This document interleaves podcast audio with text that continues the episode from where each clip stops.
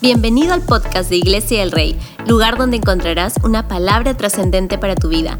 Estamos muy felices de tenerte con nosotros y cual sea el lugar donde te encuentres, creemos que Dios transformará tu vida con el mensaje de hoy.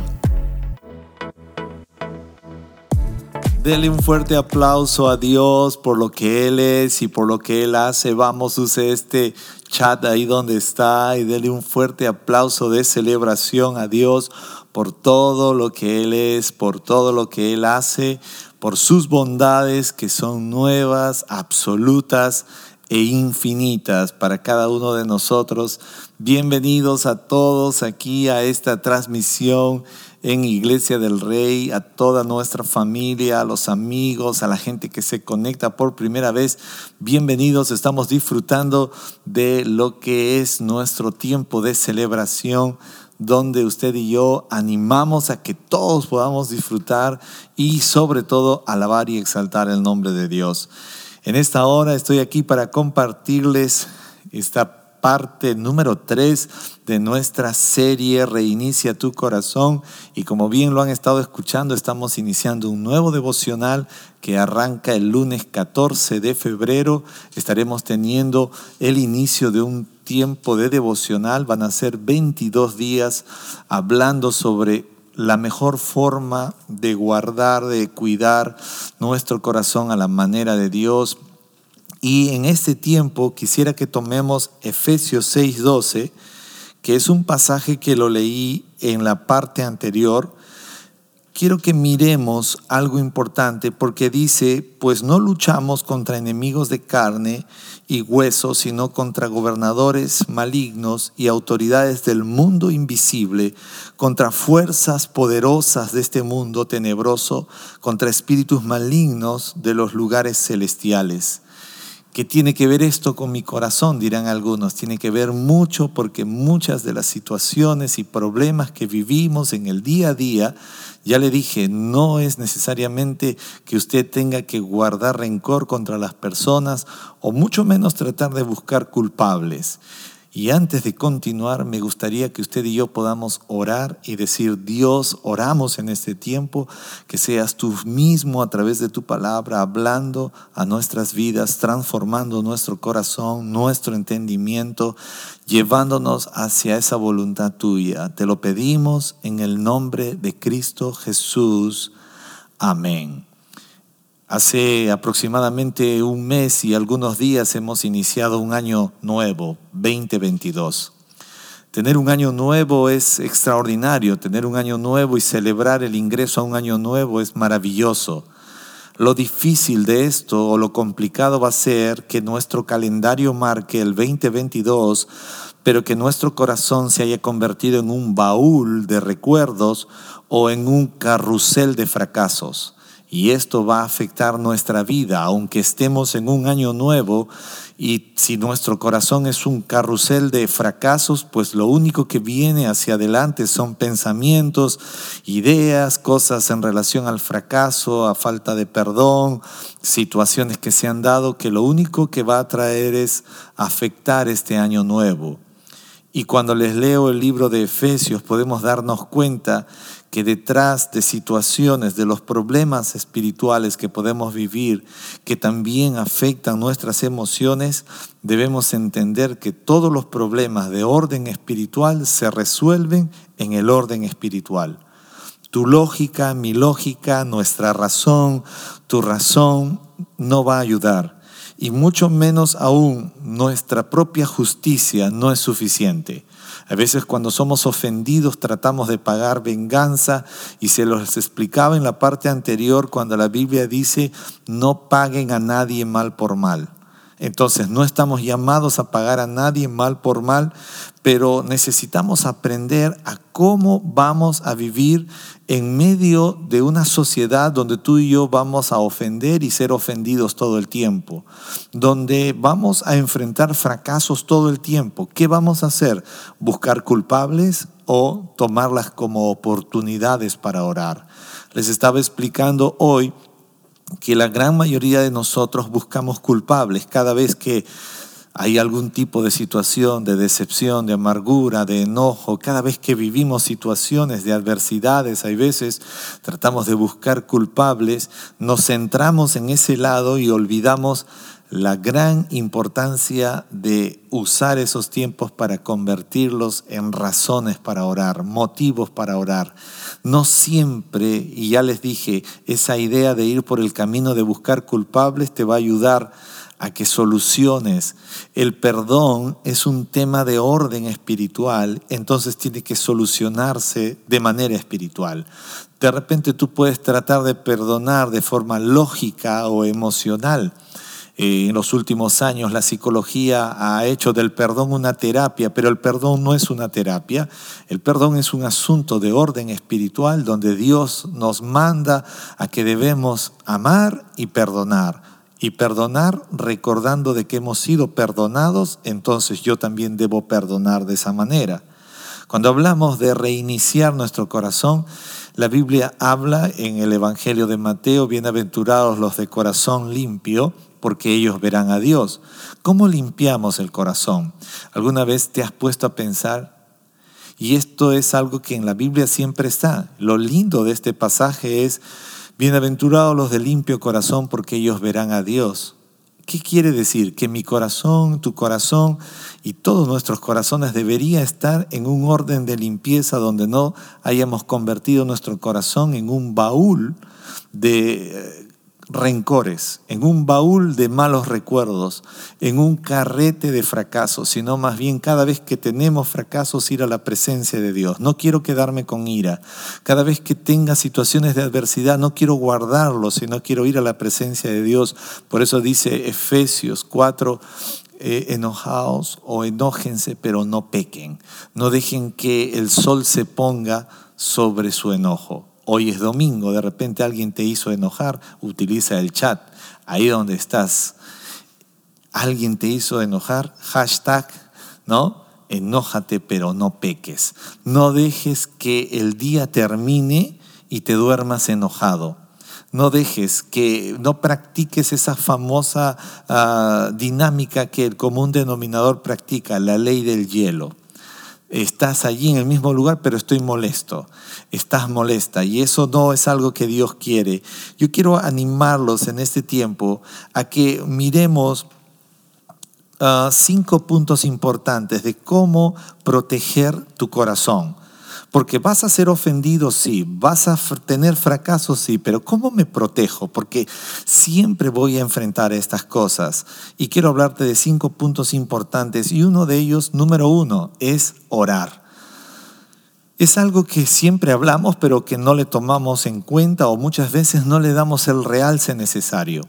La oración no solamente sirve para pedir pan, porque a veces pensamos que el Padre nuestro tiene que ver con pan, con alimentos, con vestido, celular nuevo, casa nueva, carro, y, siempre pensamos que la oración solamente tiene que ser un asunto de lista de pedidos que tengan que hacer de asuntos de necesidad o ah, cosas materiales. Pero cuando hablamos de tener un corazón limpio, un corazón reiniciado, reseteado a la manera de Dios, necesitamos practicar la oración. Mateo 5:44 dice, pero yo digo, ama a tus enemigos y oran por los que te persiguen, ora por las personas que te ofenden. Te hago una pregunta, ¿alguna vez te has tomado un tiempo para orar por las personas que de repente te dan un maltrato, que de repente no están teniendo una buena actitud para ti? O simplemente has dicho, no, no lo voy a mirar ni le voy a dirigir una palabra, no, se acabó. Y no hemos tomado un tiempo para orar. La oración no solamente es un arma de eh, defensa, sino también es de ofensiva. La oración no tiene que ver únicamente con pedir asuntos de necesidades personales. La oración tiene que ver con cuidar nuestro corazón. Y si tú ya sabes que tienes situaciones donde hay personas o situaciones donde están atentando contra tu tranquilidad, pues necesitamos orar. Y si necesitamos vivir con esta situación donde vamos a enfrentar fracasos, donde vamos a enfrentar ofensas, necesitamos practicar la oración. La oración hará que nuestra vida cambie de frecuencia, desde una frecuencia natural a una frecuencia espiritual. Yo les estaba hablando en la parte anterior que una de las cosas importantes cuando tú y yo vivimos y queremos tener un corazón limpio, un corazón reseteado, es cambiar de enfoque. La gente nos va a ofender, tú puedes darle una mirada. ¿Cuántas personas tienen aquí miradas matadoras? Hay miradas que no hablan, pero esa mirada ya es suficiente. ¿Cuántos de nosotros crecimos con un papá y una mamá que ya tú sabes, en la casa Siempre ellos tenían una forma de moverse, pero en la calle, cuando ya tú la estabas malogrando, tu mamá te daba una mirada que esa mirada tenía un láser, o sea, esa, mirada te mataba, ¿me entiendes?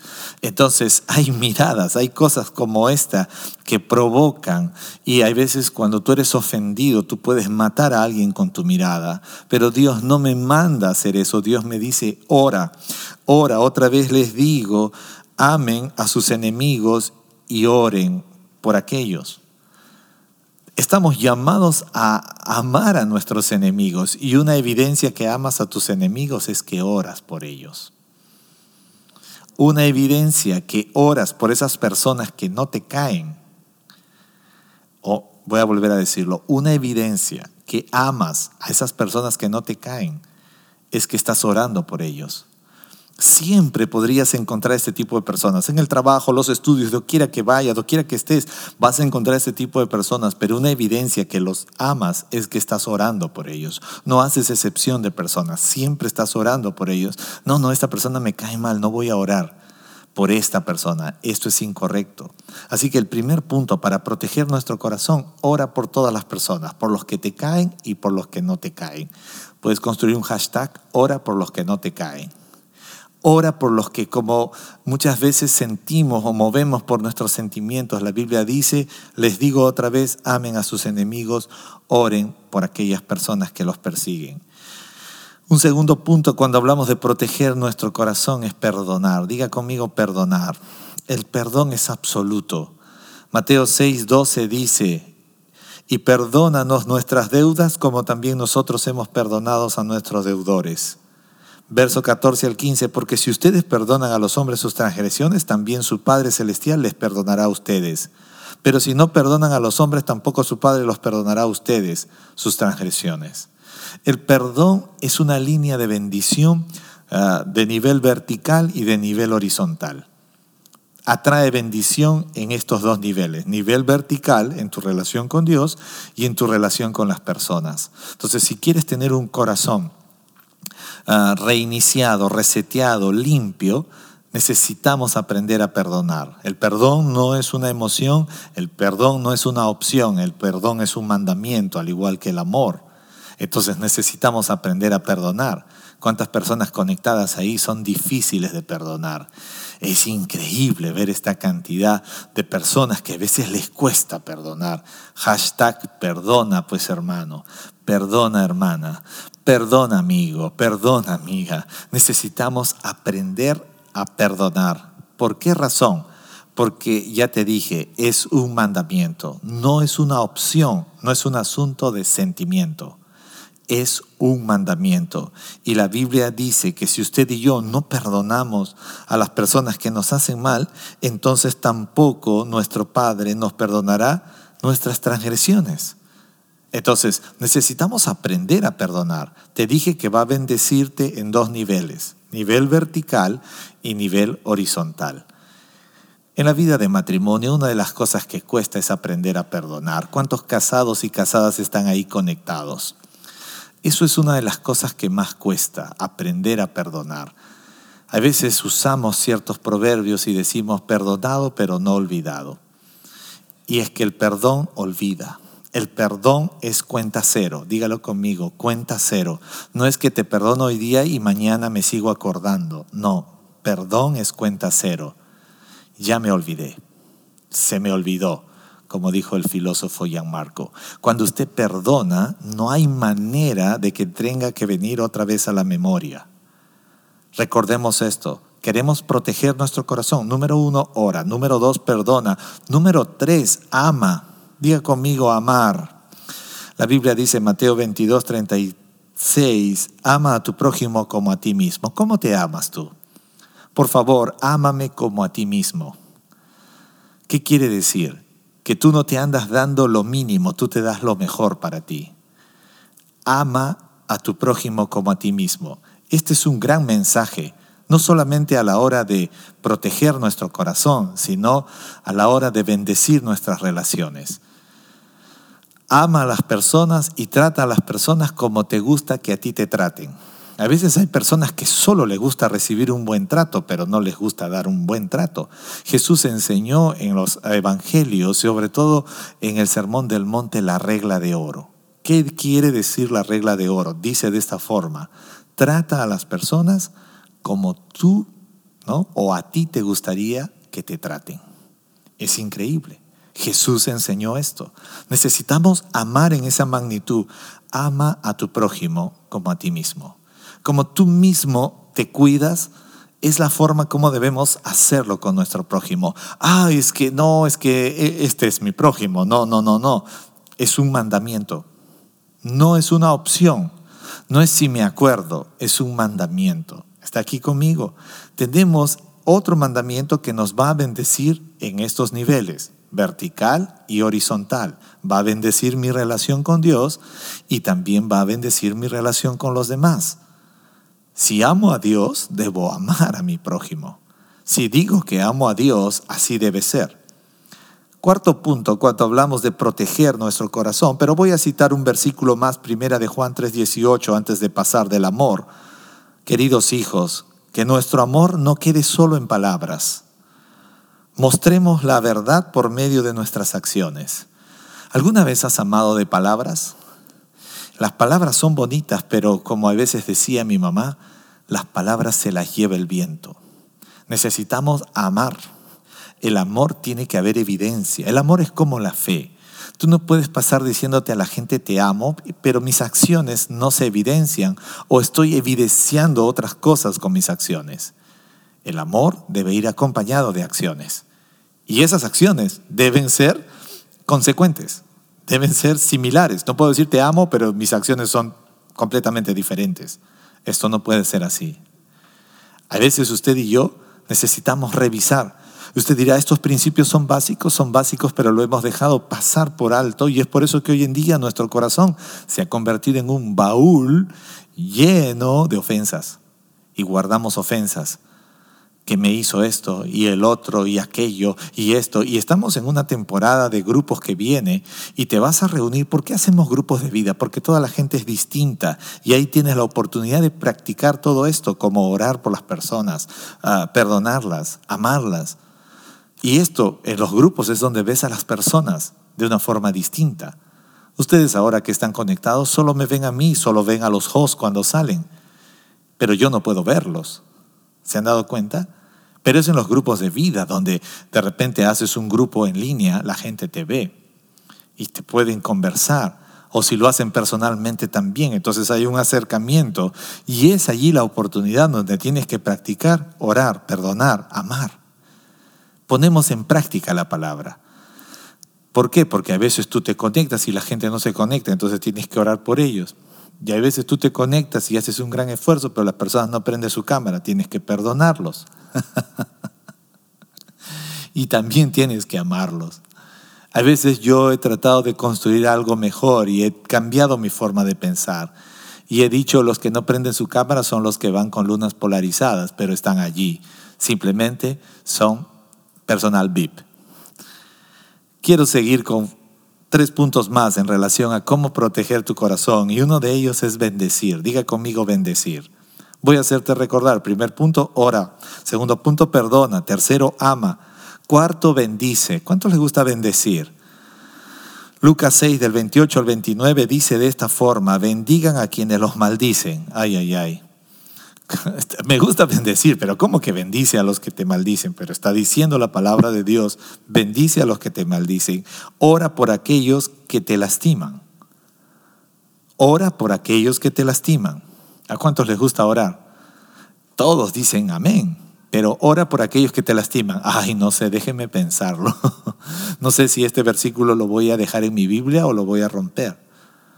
¿Cuántos de ustedes muchas veces en nuestra vida de colegio, eh, cuando nos corregían el examen, habían ciertas cosas que no queríamos que la gente viera? y tratábamos de borrar o evidenciar, o no, no se evidencie, porque teníamos cierto rechazo a eso. En la palabra no podemos hacer eso. La Biblia dice, bendigan a quienes os maldicen y oren por aquellos que los lastiman. Si alguien te da una bofetada, por favor, si alguien de Dios le está hablando, dígame amén. Voy a volver a decirlo. Bendice a quienes te maldicen. Ora por aquellos que te lastiman. Y si alguien te da una bofetada en una mejilla, ofrece también la otra. Ay, qué duro, ¿no? Por favor, si alguien va a empezar a desconectarse, este es el punto donde debe hacerlo. Dice, si alguien te exige el abrigo, ofrécele también la camisa. Wow, es increíble. Necesitamos aprender a bendecir. Cuando la, vida, la Biblia dice, bendigan a los que los maldicen, bendecir es dar lo mejor de ti. La palabra maldecir es hablar mal. Hay veces vas a encontrar gente que, que te maldice, te maldice con sus hechos, con sus palabras, pero la Biblia me dice bendícelo, bendícelo, bendícelo. Lo bendigo con mis palabras, pero también bendecir es con mis acciones. Estaba hace unos días o meses antes del ayuno, salí a compartir con mi familia y estábamos almorzando y de pronto el mozo erró en mi pedido. Y yo siempre tengo esas experiencias religiosas, por supuesto. Y, mi compañera de batalla, que, es mi esposa, ella siempre me dice, es que, es que no te explicas bien, me dice, ¿no?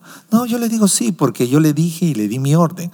Y yo pedí un jugo de papaya con piña, pero me trajeron solamente un jugo puramente de papaya. Entonces, este, mis hijos, y a mí me encanta cuando salgo con a, la familia, los hijos, que disfruten y compartir que se sientan bien. De pronto llegó el momento final y me ponía a pensar si ese mozo se merecía una propina o no se merecía una propina.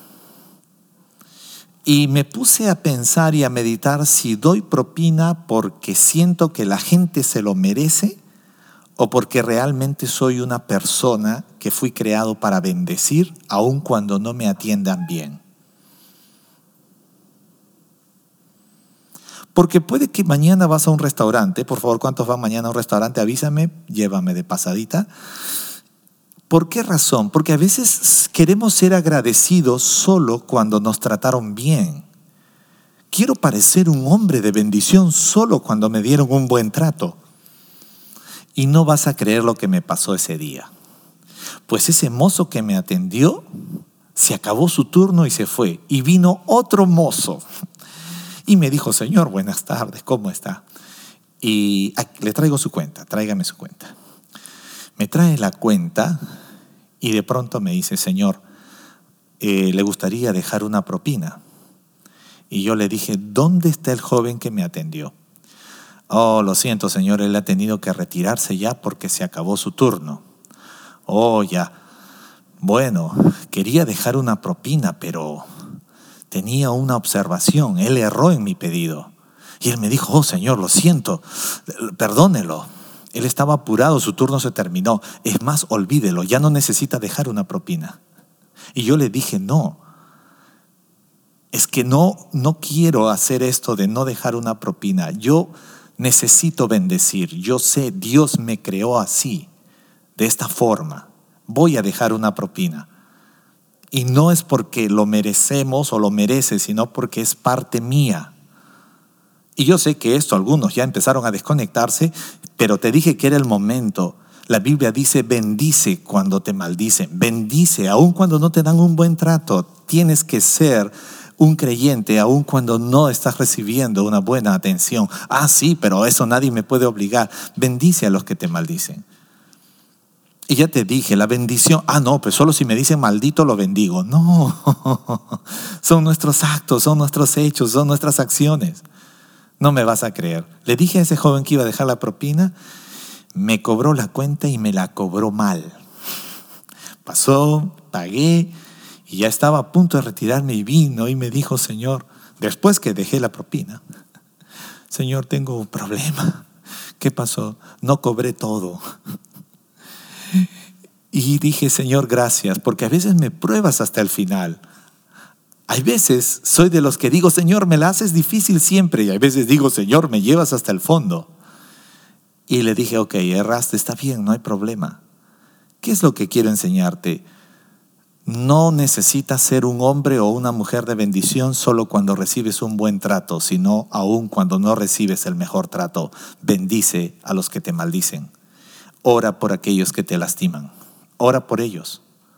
Ora por ellos. Estamos llamados. ¿Quieres proteger tu corazón? Hagamos esto. Dos puntos más. Deje que Dios le entregue una obsesión mayor. ¿Cómo es esto, pastor? ¿Alguna vez alguien te ofendió? Y te has puesto a pensar y a repensar de por qué te ofendió mañana, tarde y noche. Le diste vuelta, te despertaste a la una de la mañana y seguías pensando que por qué esto y lo otro y le diste vuelta. ¿Cuántos ¿Les ha pasado esto? Por favor, levanten su mano los que están ahí en el chat. Y has estado preocupado pensando y por qué y esto y lo otro. Y tu obsesión es saber por qué y qué pasó. Si tú no te lo mereces, si tú eres buena amiga, ¿por qué? Si tú saludas a todo el mundo en su cumpleaños y a ti no te saludan y esto y lo otro y aquello y se olvidan y encima sale el pastor y no se acuerda de tu cumpleaños y peor y saludó a otro y no te saludó a ti y, viene, y viene una obsesión, viene una cosa así eh, tan tenebrosa en tu vida. ¿Te ha pasado esto, levanta tu mano para orar por tu sanidad. ¿Por qué les estoy hablando de esto? Porque muchas veces vamos a ser ofendidos de distintas formas. Y el enemigo va a querer usar ese pensamiento para que le estés dando vuelta todo el día y a veces le das vuelta una semana, le das vuelta un mes, le das vuelta un año, le das vuelta mucho tiempo y te haces esclavo de este mecanismo que te está autodestruyendo. Y tú tienes que orarle a Dios porque la gente siempre va a poder fallarte, la gente muchas veces te va a decepcionar, pero Dios nunca nos va a decepcionar. Y es por eso necesitamos orar para que en el buen sentido Dios nos entregue una nueva obsesión, que nos entregue una obsesión mayor para seguir adelante. En la segunda parte de esta serie le dije, no se detenga, siga adelante, vas a ser ofendido, pero debes seguir adelante. Ora por cosas nuevas, amistades nuevas, gente nueva. Tu corazón tiene que estar resuelto. Ora por momentos nuevos, incluso con las personas que de repente has tenido alguna diferencia. Ora por ellos y ora para que tengan momentos nuevos y que la amistad y la relación sea mayor cada vez y la disfruten. Ora por cosas nuevas. ¿Cuántos de ustedes se acuerdan en 1 Samuel 16 cuando Samuel estaba triste llorando por lo que había hecho Saúl? Estaba llorando y llorando, estaba triste, estaba decepcionado. La Biblia dice en 1 Samuel 16, 1, ya has hecho suficiente duelo por Saúl, le dijo Dios a Samuel. Ya, suficiente. Ya, stop. Detente. A veces hay gente que ha sido ofendida y sigue en duelo. Ya va un año, dos años, tres años, cuatro años, cinco años. 10 años y sigue en duelo. Ya has hecho suficiente duelo por esto. Ya es suficiente, detente. Y mira lo que Dios le dice a Samuel. Así que llena tu frasco con aceite de oliva y ve a Belén y busca a un hombre llamado Isaí que vive allí porque he elegido a uno de sus hijos para que sea mi rey. Dile a Dios que te dé cosas nuevas amistades nuevas, tiempos nuevos, estaciones nuevas. Pero quiero decirte algo, me encanta este pasaje cuando Dios le dice a Samuel, llena tu frasco con aceite, llena tu vida de aceite, el aceite sana. El aceite en el Antiguo Testamento se usaba para ungir a los reyes, es profético, representaba la unción, la presencia del Espíritu Santo, pero el aceite también era medicina para sanar. Si alguien te ofendió, tengo que decirte ya, suficiente duelo has puesto. No estés condenando por la culpa de él a todo el mundo, diciendo, ya no voy a confiar en nadie. Por eso yo no confío ni en mi sombra. ¿Han, ¿Han escuchado esos proverbios? No están en la Biblia. No tienes por qué vivirlo. No le pertenece a Dios ni te pertenece a ti. Por favor, basta de estar etiquetando a la gente por causa de que otros te traicionaron, que otros te fallaron. Tu corazón tiene que estar limpio. Cuenta cero. Basta. ¿Hasta cuándo vas a estar de duelo? Órale a Dios por cosas nuevas, por tiempos nuevos. Sigue confiando en la gente. Sigue confiando. Puse un ejemplo eh, hoy día diciendo, tú sabías que Jesús sabía que Judas lo iba a traicionar, que Pedro lo iba a negar, que Simón iba a dudar, él sabía todo, pero él no estaba dándole, cerrándole el caño a la gente, él no estaba quitándole, restándole, los amaba, los amaba, los amaba, con amor eterno te he amado. No estés destruyendo tu capacidad de amar a otros porque otros te decepcionaron. No debe ser así. Necesitamos amar a la manera de Dios, en la forma de Dios. Dios le dijo a Samuel, basta, stop, ya no más duelo, ya no más duelo, quiero decirte ahora, por favor. No, por eso he decidido caminar solo y sola. No, no camines ni sola ni solo. Por favor, haz amigos, por favor, conéctate a un grupo de vida, por favor, no dejes que el enemigo te torture con esto. Y de una vez rompe ese duelo y llena de frasco tu vida, que sea como un frasco lleno de aceite que venga sanidad a tu vida y por favor ve y unge nuevos amigos. ve y busca y unge nuevas amigas. Ay, es que estoy esperando. A veces conozco gente muy tímida para hacer nuevos amigos. Es que estoy esperando Estoy esperando que me diga, estoy esperando que me conteste. Por favor, seamos más atrevidos y atrevidos los que hacen grupos de vida. Por favor, ve y busca a alguien. Acá está Tony. Tony, quiero que seas mi mejor amigo. ¿Podemos empezar a construir una mejor amistad? Sí, pastor, sí, quiero, que seas mi mejor amigo y te voy a vacilar y quiero que me vaciles y quiero que te compres una correa bien ancha. Entonces, sé intencional y sé directo, por favor. Ay, es que no, no sé si le bromeo o no le bromeo. No, sí, sí, sí tiene sentido del humor, sino que estuvo de luto. Alguien la traicionó, alguien lo traicionó, alguien lo decepcionó, pero ve y rompe el luto. Agarra tu vida, llénala de aceite y úngela como tu mejor amiga, como tu amiga eh, que vas a bendecir, como ese amigo que vas a bendecir. ¿Estás aquí conmigo? ¿O ya se fueron? Dígame amén ahí donde está. Es importantísimo. Deja que Dios te entregue una obsesión nueva. Samuel, ¿hasta cuándo vas a estar llorando? Sal de ahí y úngeme un nuevo rey cosas nuevas en el nombre de Jesús. Amén. No te estoy diciendo que te olvides de las personas, sino que sigas adelante con un corazón limpio, con las cuentas saldadas. Último punto. Confía en una fe extraordinaria. Es que cuando hablamos de, nuestro corazón, tiene que haber una fe extraordinaria. Y Hebreos 12:15 dice, cuando somos ofendidos, voy a leerles un pensamiento primero. Cuando somos ofendidos, nuestra naturaleza humana siempre buscará culpar a alguien. Pero mira lo que dice Hebreos 12:15. Cuídense unos a otros. Diga conmigo, voy a cuidar de otros. Habla conmigo, por favor, en el chat, voy a cuidar de otros. Mira lo que dice Hebreos 12:15. Cuídense unos a otros. A veces hemos, estamos haciendo mal, nos cuidamos tanto nosotros que nos olvidamos de los demás. Por favor, cuida de otros. Quiero mandar un saludo a todos los matrimonios recién casados, porque cuando te casas recién te das cuenta que ese espíritu egoísta que tienes tiene que morir para cuidar de otros. Voy a orar por todos los matrimonios recién casados y las casadas también. ¿Por qué razón? Porque no entiendes que has vivido una vida de completo egoísmo hasta que decides cuidar de otros. Diga cuidar de otros. Me encanta mirar eso. ¿Sabe por qué? Porque desde esa perspectiva es distinto. Habían días que yo llegaba a casa y yo encontraba a mi esposa contemplando a mi hijo mayor. O sea, me quedaba sorprendido la forma como ella lo contemplaba. Le revisaba los dedos, las uñas, lo miraba y luego lo volteaba, le tocaba las orejitas, el cabello. Decía, wow. Y, y yo creo que esa es la expresión más linda de poder ver que ella estaba entrando a una nueva estación porque ella estaba cuidando de otros. Y en realidad nos convertimos en mejores personas, mejores cristianos, mejores hombres, mejores mujeres cuando aprendemos a cuidar de otros, no solo cuando nos cuidamos nosotros. Por eso yo quiero decirte, extiende tus fronteras de relaciones, cuidemos de otros.